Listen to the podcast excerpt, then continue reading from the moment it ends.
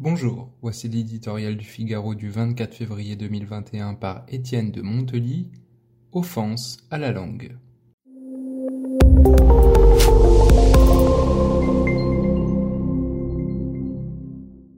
Une proposition de loi soutenue par 60 députés demande l'interdiction de l'écriture inclusive dans les documents administratifs. Il y a trois ans déjà, le Premier ministre Édouard Philippe publiait une circulaire proscrivant cette pratique. Au même moment, l'Académie française la qualifiait de confusion qui confine à l'illisibilité. Rien n'y a fait.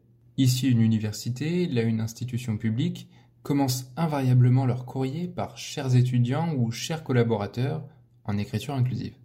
D'où le cri d'alarme d'élus qui en appelle à l'ordonnance de Villers-Cotterêts. En 1539, le roi avait imposé le français dans les textes relatifs à la vie publique. Son but Renforcer l'unité du pays.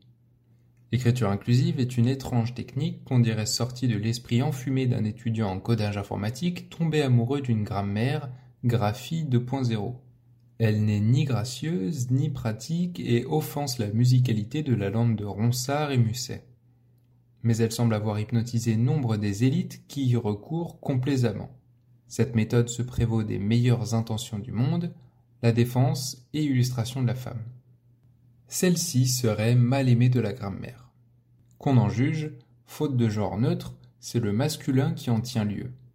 L'air du temps qui sexualise tout croit qu'une diplomate est bafouée si on l'appelle Madame l'ambassadeur, il ne se pose pas la question pour son collègue qu'on nomme Excellence. Une loi sera-t-elle suffisante pour enrayer ce qui ressemble à une mode chic portée par l'idéologie? Cette écriture ressemblerait à un canular de Boris Vian et de ses pataphysiciens si elle n'était redoutable. On imagine ses effets dans l'enseignement de l'orthographe, déjà rendu ardu par des siècles d'histoire et d'exceptions. Et que dire de la littérature, de la poésie de demain, encombrée de points médians et autres yel À ces procédés militants, préférons l'usage, le maître suprême, disait Ravel.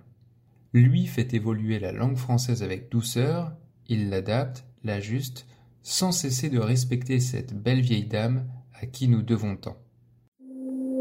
Thank you.